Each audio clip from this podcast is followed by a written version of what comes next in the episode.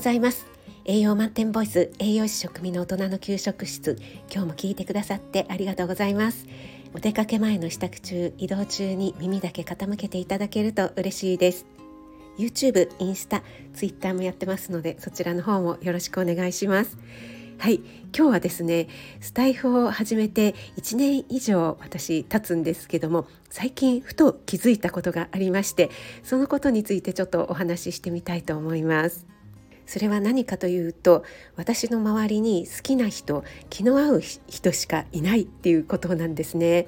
このスタイフは自分で選べるから当然といえば当然なんですけども聞きに行く人も自分の好きな人だし私が聞きたいと思う人しか行かないですしね。もちろん強制もないし義務もないので当然そうなるかと思うんですけども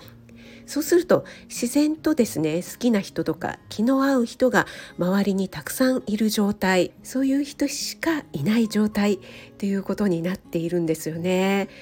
まあ、もしかしたらねちょっと違うかなとか合わないかもとかねあるいはお付き合いで聞いていた場合なんかでもそれはやっぱり長続きはしないですし徐々に離れていくのかなって思うんですよね。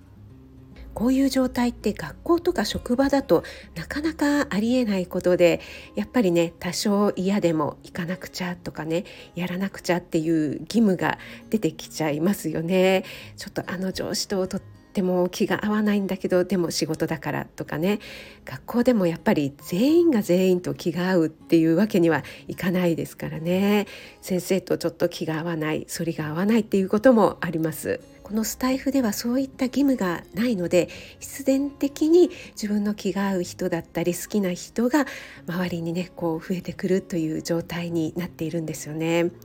例えば朝ライブで「おはようございます」の挨拶をし合うことこれもねとっても心地がいいですし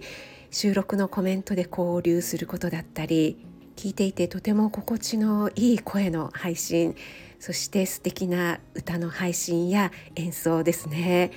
どれもとっても心地が良くて心にいっぱい栄養をいただいています。毎日機嫌よくご機嫌よくいられるのはスタイフで好きな人が周りにたくさんいるからなんだなって改めて気づいたことを今日お話ししてみました。皆さんはいかがでしょうか？はい。それでは今日も素敵な一日となりますように気をつけていってらっしゃい。